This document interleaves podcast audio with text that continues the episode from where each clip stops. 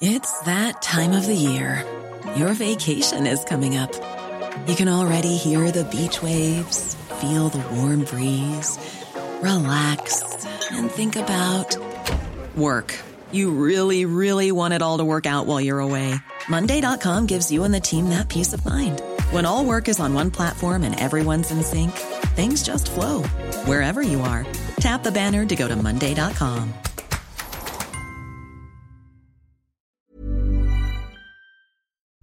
Salut à tous et bienvenue dans ce Morning. Nous sommes le jeudi 18 août, il est 6h15. J'espère que vous allez bien, que vous avez passé une bonne nuit. C'était, j'allais dire agité, mais en fait, non, c'était pas spécialement agité. Euh, sur les marchés, on a eu effectivement un petit soubresaut, quelques petits soubresauts avec les minutes du FOMC hier. Alors, hier soir, on a fait un gros live sur Twitch euh, pendant plus d'une heure et on s'est arrêté justement sur ces minutes du FOMC. Euh, parce que pour beaucoup, euh, dès que la Fed euh, doit faire quelque chose, parler ou quoi que ce soit, ça aura forcément un impact très très important sur les marchés, ce qui n'est pas forcément le cas. Les minutes du FOMC, donc qui ont eu lieu hier, qui ont été publiées à 20h, c'est un peu le rapport de ce qui s'est raconté trois semaines auparavant lors du discours de Jérôme Powell, lorsque la Réserve fédérale américaine, en l'occurrence, a remonté ses taux. Ce qui est important ici, c'est de lire un petit peu entre les lignes sur ce qu'elle a vraiment en tête, parce qu'entre le discours et la manière dont elle a réfléchi, la manière dont elle analyse la situation, euh, il peut y avoir effectivement des différences. Généralement, non, mais euh, ça peut être le cas. Et hier, on a vu que pendant quelques instants, bah, les marchés, à un moment donné, euh, le Dow Jones qui était juste avant 20h, qui était à peu près autour des, euh, en dessous des 34 000 points, on était à 33 980, on va dire en dessous des 34 000, bah derrière il est parti à 34 150. Et si on n'a pas justement cette prise de recul en se disant, bah, euh, on va attendre voir un petit peu comment les marchés digèrent, etc., on peut rapidement s'emballer, euh, soit en mode ça y est, c'est reparti, ça va remonter tout en haut, soit en mode oulala, ça y est, mes stratégies de vente sous des zones de résistance qu'on est en train de mettre en place depuis maintenant quelques jours parce que les indices ont rallié pour la majorité d'entre eux, quasiment tous, euh, des grosses zones de résistance lits après des rebonds quand même fulgurants depuis deux mois, euh, alors qu'il y a deux mois, euh, il y a quand même une majorité qui était en mode bear market, ça va jamais remonter, etc. là maintenant c'est l'inverse, donc on peut rapidement se dire oui, bah non, c'est pas maintenant les zones de résistance finalement elles vont pas fonctionner, ça va repartir, machin, etc. Encore comme d'hab, parce que la Fed soutient les marchés, alors qu'en fait c'est absolument pas le cas. Alors concernant donc ces trois semaines après le discours et concernant la hausse des taux, je rappelle la prochaine réunion c'est le 21 septembre. Ce qui est assez étonnant avec la réunion du 21 septembre, pour le moment, en fait, le marché prévoit du 50-50 entre double hausse des taux et triple hausse des taux. C'est assez étonnant. Alors, hier matin, on était plutôt autour de 50-50 euh, juste avant en fait le discours de Jérôme Powell, le discours pardon justement c'était pas le discours, les minutes du FOMC on était plutôt dans du 50-50 entre double hausse des taux et triple hausse des taux. Donc ça prouve qu'en fait le marché n'en sait rien. Parce qu'en fait pour le moment, qu'est-ce qui s'est passé au mois de juillet? Comme on l'avait dit, euh, début du mois d'août, on a les publications d'inflation du mois de juillet. Et en fait ça a été inférieur à ce qui était prévu. Le marché, on l'avait déjà prévu, euh, un repli de l'inflation par rapport au mois dernier. D'accord? Donc une hausse moins forte, on va dire plutôt. C'est pas un repli de l'inflation, c'est une hausse moins forte de l'inflation, beaucoup moins forte euh, que le mois de juin. Au mois de juin, on a eu 1,3% d'inflation aux États-Unis. Et au mois de juillet, du coup, on a eu 0% d'inflation. On attendait plus 0,2% grâce au repli des matières premières. Donc du coup, le marché s'est un peu ravisé sur la triple hausse des taux du 21 septembre. On était à 50-50, double hausse des taux, triple hausse des taux. Et en fait, après les, minutes du FOMC, bah, le marché finalement est parti en mode 61% d'estimation de, de, double hausse des taux et 39% euh, seulement de triple hausse des taux.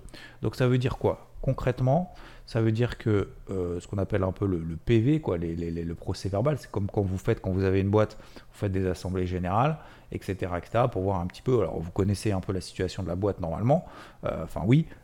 et puis euh, et puis après en fait vous mettez un peu les, points sur les i et vous regardez un peu en détail tout ça. Voilà, c'est exactement ce qui ce qui se passe avec les minutes du FOMC. Donc en gros, elle a montré qu'elle qu'elle envisageait en fait de réduire le rythme des futures hausses des taux parce qu'il y a un ralentissement de l'inflation. Ça ne veut pas dire une baisse de l'inflation, contrairement à ce que j'ai dit, mais elle ne coule pas. Euh, ce n'est pas une baisse de l'inflation, c'est un ralentissement de l'inflation. Et, mais pour autant, Donc ralentissement de l'inflation, ça c'est cool, donc elle va peut-être réduire le rythme de future hausse des taux, mais qu'elle ne voyait pas encore de, ou en tout cas très peu de preuves que vraiment ces pressions s'atténuent. Donc ça veut dire que ça commence à faire effet tranquillou, merci le repli des matières premières, mais pour le moment on n'est pas sûr. a priori, c'est logique, c'est légitime, mais c'est logique comme, euh, comme discours. Euh, par rapport à ce qu'on a vu, euh, nous aussi, nous on voit des choses. Hein, je veux dire, ils ont peut-être plus de chiffres, plus d'analyses, plus de machin, etc., plus d'expertise que nous, forcément. Mais je veux dire, on a également des chiffres. Donc voilà. Et plutôt, les investisseurs ont voilà, interprété ça comme un signe que le cycle de resserrement de la Fed pourrait être peut-être moins agressif que prévu. Euh, preuve en est, mais qu'ils vont quand même continuer à augmenter les taux jusqu'à ce que justement les prix soient vraiment maîtrisés. Et encore une fois, comme je vous l'ai expliqué, et comme Jérôme Poel l'avait dit, si euh, il considérera que son job est fait, job is done, euh, quand, quand bah, l'inflation baissera pendant plusieurs mois consécutifs, tout simplement. Pour le moment, est-ce que c'est le cas? Non. On a eu un mois de juillet de répit. Euh, est-ce que le mois d'août ce sera un mois de répit Pour le moment, les matières premières bougent plus trop, notamment le pétrole qui est sur des points bas, tant mieux. Mais euh, il n'y a pas encore de retournement et on n'est pas certain que le pétrole ne peut pas remonter, que les prix de l'énergie vont remonter, que les prix des matières premières vont remonter, qu'il va pas y avoir des soucis à Taïwan, qu'il va pas y avoir des soucis avec la Chine, etc., etc. Bref, ça va être, euh, ça va être un petit peu encore mouvementé tout au long de cette fin d'année, de cette je veux dire fin d'année, on n'est pas absolument pas à la fin de l'année, mais en tout cas cette deuxième partie de 2022 va être encore mouvementé. Faut s'y attendre. En tout cas, moi, je m'y attends de cette manière-là, euh, comme le premier semestre 2022 qui n'a pas été de tout repos hein, quand même. Euh, donc, euh, donc voilà. On a eu ensuite en termes de publication, on a Target qui a publié donc avant bourse hier. et le bénéfice en fait a été mangé de 89% euh, parce que en gros ils ont fait des grosses réductions pour pouvoir euh, vider les stocks. Tout simplement, ils avaient beaucoup de stocks, donc ils ont fait beaucoup de ristournes, comme, euh, comme, Walmart par, par exemple. et, du coup, vous avez des, des, coûts de transport qui sont en hausse, vous avez des ristournes, donc forcément, bah, vous avez la marge qui a été quand même mangée de 89%. Et on a eu bah, Elon Musk, toujours ça anime un peu parce que c'est vrai qu'il n'y a pas grand chose non plus de plus. Euh, il a annoncé hier, il a dit euh, oui, au fait, parce que Manchester, euh, le club de Manchester United, alors globalement, hein, les, clubs de foot, c'est pas très rentable hein, comme business. Donc, donc c'est comme les golfs hein, d'ailleurs, c'est pas très rentable comme, comme business non plus. Mais c'est plus par passion que par, que par volonté de faire de l'argent mais euh, dans la majorité, hein, je parle. Comme les, clubs de golf, c'est pas, pas rentable du tout, hein, parce que tout ce que vous avez, d'autant plus aujourd'hui avec les problèmes d'eau qu'on a, et euh, eh ben, bien évidemment, vous avez euh, énormément en fait de coûts de structure, de charges, etc. pour essayer de maintenir quelque chose de propre. Bref, parenthèse fermée. Donc, il a dit, bah, je vais probablement racheter, je vais racheter Manchester United, machin, et puis finalement, il a, il a dit que c'était une blague un petit peu plus tard. Donc, vous savez que Elon Musk euh, aime bien faire des petites blagounettes sur Twitter. Je pense qu'il a raison, ça détend un peu l'atmosphère. Mais euh, des fois, ça peut avoir un impact. Le problème, c'est qu'il fait des blagues euh, soit sur des trucs un petit peu, des sujets un petit peu, comment dire, des fois un petit peu, tout le monde le prend un petit peu au sérieux. Donc voilà. finalement, c'est pas vrai. Donc hier, on a eu sept actions qui sont du CAC qui ont été dans le vert. moi, j'ai toujours des positions donc à la vente, notamment sur le CAC. Euh, pourquoi? Parce qu'on est sous une zone de résistance sur les 6600 points. Les marchés, dans un premier temps, après les minutes du FOMC, ont bien réagi. Puis finalement, on est reparti euh, là où on était finalement juste avant les minutes du FOMC. Donc vous voyez que c'était finalement une petite mèche. Globalement, la conclusion des minutes du FOMC, si, je dois vous en donner une, c'est qu'en fait, euh, vous pouvez tirer la conclusion que vous voulez. Voilà. Chacun peut en faire sa sauce, etc. Il n'y a absolument aucun sous si. Donc, globalement, on est euh, dans la partie... Euh, euh, dans la partie indice. Dans la partie indice, donc on a ces zones de résistance qui ont été ralliées un peu partout, la zone des 34 000 sur le Dow Jones, la zone donc des 6600 points sur le CAC. On a eu des, des petites alertes baissières, par exemple sur le CAC qui est passé sous sa moyenne mobile 50 périodes en données 4 heures, c'était à 6550 points, on a clôturé à 6528 points. Donc ça c'est une première chose, notamment si on a des stratégies acheteuses. Est-ce que c'est le début de quelque chose de fort d'un gros repli, etc. Pas forcément. C'est pour ça que je disais, pour ceux qui me posaient la question, à titre légitime, est-ce que, bah voilà, euh, t'attendais en avalement, c'est-à-dire une clôture sous les plus bas de la veille, on a eu une clôture sous les plus bas de la veille, et on a eu une, une clôture aussi sous les plus bas de l'avant-veille. Donc, euh, on est jeudi, donc sous les clôtures, sous les plus bas de mercredi, sous les plus bas de mardi, et même sous les plus bas de lundi. Est-ce que du coup, c'est un gros signal fort que le marché va s'effondrer? Pas forcément non. C'est pour ça que j'attends toujours en fait une séance après, pas une séance de confirmation, mais quand on est déjà en fait en position, si vous voulez, et que pour le moment le marché commence simplement à nous donner des signaux qui vont dans le sens de notre plan, dans le sens de notre trade, dans le sens de notre plan de manière large, euh, faut pas non plus s'emballer tout de suite, quoi. Vous dire ah, ça y est, le marché me donne raison tout de suite, ça y est, j'y vais comme un gros, comme un gros sac. Excusez-moi du terme, mais c'est un peu ça. Donc non. Euh, on va attendre de voir, j'attends de voir un petit peu bah, quelle va être la réaction des marchés américains après la clôture européenne. Déjà, ça c'est une première chose, c'était hier, en fin de journée. Vous savez que les marchés américains, euh, ils aiment bien faire de temps en temps, je vais pas dire tout le temps, bien évidemment que non, mais les marchés américains peuvent avoir une réaction, je vais pas forcément dire opposée, mais ouais, un petit peu plus marquée après la clôture européenne. Pourquoi? Bah, Peut-être parce qu'ils se disent on est les maîtres du monde, on fait ce qu'on a envie, et juste pour montrer qu'on fait ce qu'on a envie, bon, on le fait. Vous voyez ce que je veux dire? C'est juste sur le principe. Mais au-delà de ça, euh, bah, on attend de toujours voir effectivement ce qui se passe un petit peu aux États-Unis avant de prendre des décisions vraiment en se disant euh, c'est sûr qu'aux États-Unis ils vont baisser, donc je reprends une nouvelle position maintenant, etc. Donc, bien moins on a pris déjà dans un premier temps parce qu'on a eu ce petit rebond euh, post pendant les minutes du FOMC qui ont été publiées, même si derrière tout est retombé. Euh, on n'est pas à l'abri non plus qu'en début de séance, là, on est finalement un open égal plus bas, que le CAC retourne rapidement sur, pourquoi pas, sur les 6570, peut-être même euh, un petit peu au-dessus. Et du coup, bah, si on a pris déjà une position de renfort, qu'est-ce qui va se passer à 6570 bah, C'est à ce moment-là qu'on va paniquer, sauf qu'en fait, notre plan initial n'est absolument pas invalidé. Et en fait, on va commencer à se poser la question de l'invalider finalement 50 euh, points, 60 points, 1% plus bas que notre invalidation initiale. Vous voyez ce que je veux dire? Donc, il faut pas paniquer, il faut pas euh, tirer trop de conclusions quand ça part pas tout de suite dans notre sens. Il faut pas tirer non plus trop de conclusions lorsque ça commence à partir dans notre sens. Vous voyez ce que je veux dire? On n'a que le début de confirmation. Maintenant, faut y aller. Voilà, faut y aller, il faut que le marché y aille vraiment. Maintenant, est-ce que c'est le cas pour le moment? Non. Donc voilà, je me laisse une petite séance de répit, une demi-séance. On verra entre 9h et 10h ce que le marché a décidé.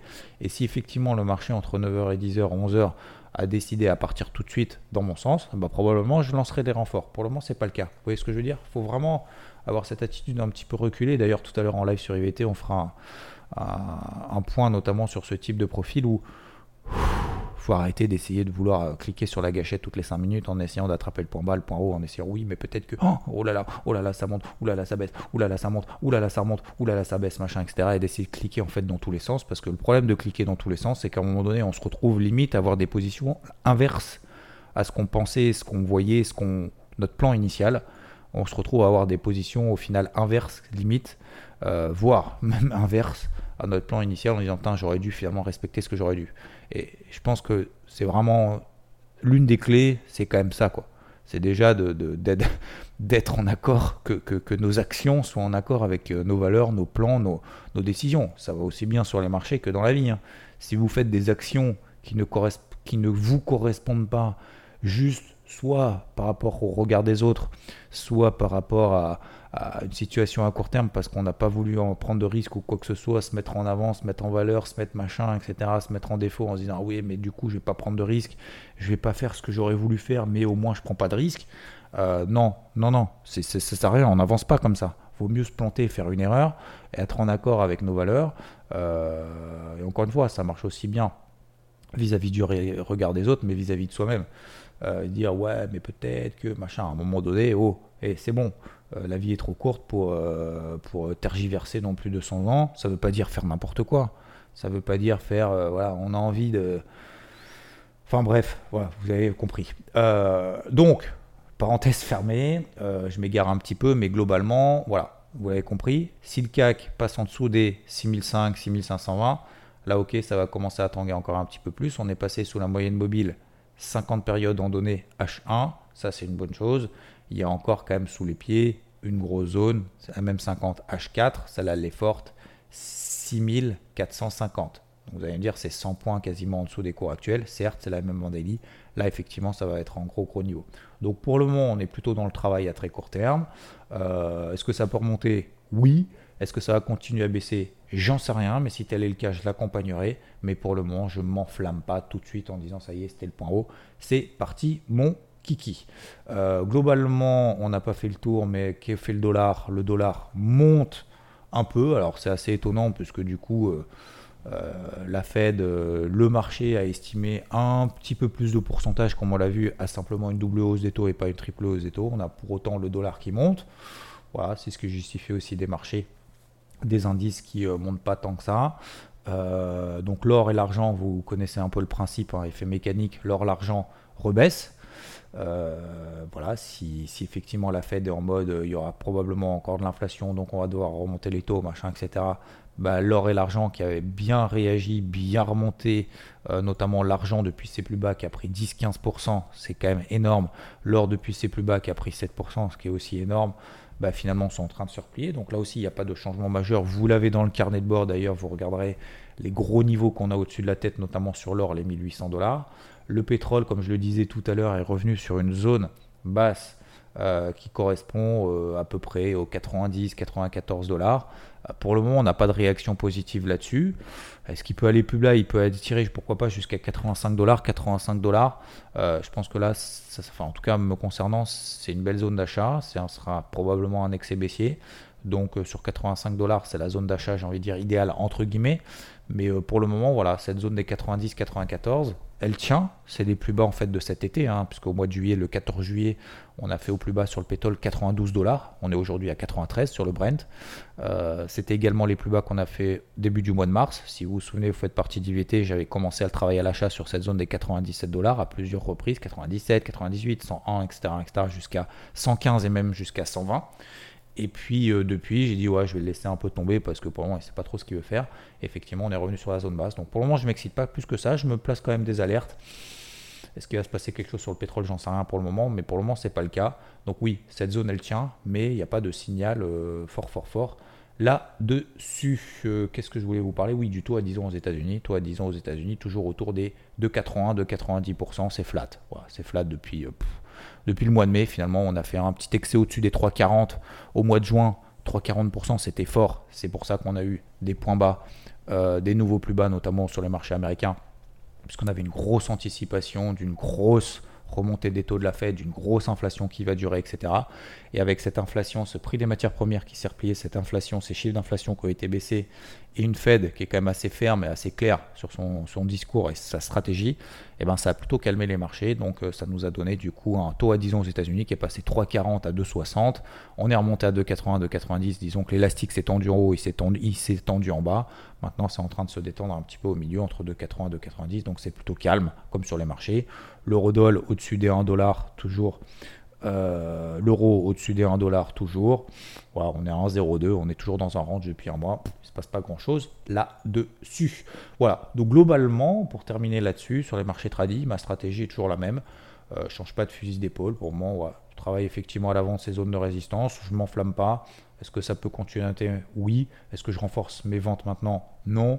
Euh, donc je pense qu'il va falloir y aller un petit peu à tâtons, au fil de l'eau, mais je garde toujours mes plans en tête. De toute façon, vous l'avez tout dans le carnet de bord, au travers des lives, etc. etc. Et concernant les cryptos, c'est la même chose. C'est-à-dire qu'en fait, sur les cryptos, bah, on est, euh, vous savez que les deux sont corrélés. Hein. Euh, c'est une classe d'actifs risqués. qui est plutôt corrélée justement aux classes d'actifs au marché traditionnel. Donc on est également sur des zones de résistance sur la capitalisation total sur les 1150 euh, milliards de dollars sur la capitalisation totale. Et maintenant, en fait, on est dans une phase un peu de latérisation. Donc cette phase de latérisation, il y a deux manières de la gérer. Soit on fait rien, on attend. Soit on a une gestion un petit peu plus active, donc sur ce qu'on appelle une poche active, donc sur une partie de son portefeuille, on a finalement, euh, on fait un peu du court terme. Et sur ce court terme, bah, qu'on a probablement profité, je l'espère, euh, depuis, le début, euh, depuis le début de l'été, euh, cette grosse remontée, vu qu'on arrive sur des zones de résistance, bah, le timing n'y est plus. Donc si le timing n'y est plus, alors on ne sait pas, peut-être que ça va continuer à monter, mais peut-être pas.